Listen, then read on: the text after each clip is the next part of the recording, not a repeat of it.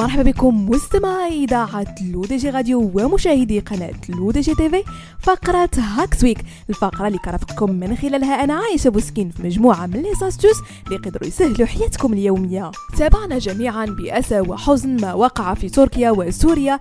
إثر الزلزال الذي خلف ضحايا بمئات الآلاف والذي اعتبر واحدا من أقوى الزلازل على الإطلاق حسب علماء الزلازل والجيولوجيا. لكن لحسن الحظ مستمعينا تطورت التقنيات التكنولوجية كثيرا في مجال تتبع النشاط الزلزالي فلم تعد تقتصر خدماتها على الاعتماد فقط على الأخبار وإنما الاستفادة كذلك من مجموعة من التطبيقات المنبهة لوقوع الزلازل. إليكم مستمعينا أبرز التطبيقات التي تنبئك بوقوع الزلازل التي قد تحدث قريبا من منطقتك الجغرافية. أول تطبيق مستمعينا هو Earthquake Alert. يجمع هذا التطبيق معلومات عن جميع الزلازل التي تزيد على واحد درجة على مقياس ريختر في الولايات المتحدة وجميع الزلازل التي تزيد عن 4.5 على مقياس ريختر دوليا. كما أن لديه قائمة سهلة الاستخدام لتتبع الزلازل.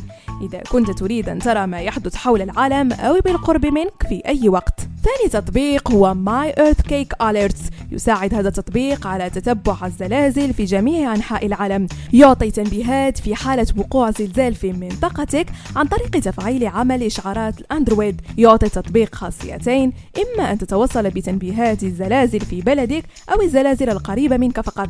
ويمكنك أيضا الحصول على قائمة بالزلزال الأخير على الصفحة الرئيسية حتى تتمكن من البقاء على اطلاع دائم. هذه القائمة قابلة للتخصيص من خلال ميزة تصفية المنطقة والحجم والتخطيط والإطار الزمني.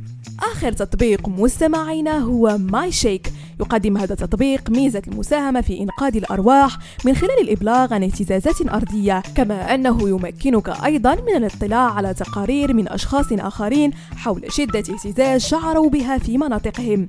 وتشير النقاط البرتقالية التي تظهر على الخريطة إلى المناطق التي تم فيها اكتشاف الزلازل. ويمكنك بسهولة التحقق من مزيد من التفاصيل من خلال هذه النقاط البرتقالية. بهذا مستمعينا كنكون وصلنا لنهاية فقرة Hacks Week نضرب لكم موعد la semaine prochaine هادشي كامل على إذاعتكم الرقمية L'ODJ Radio وكذلك على قناتكم L'ODJ TV.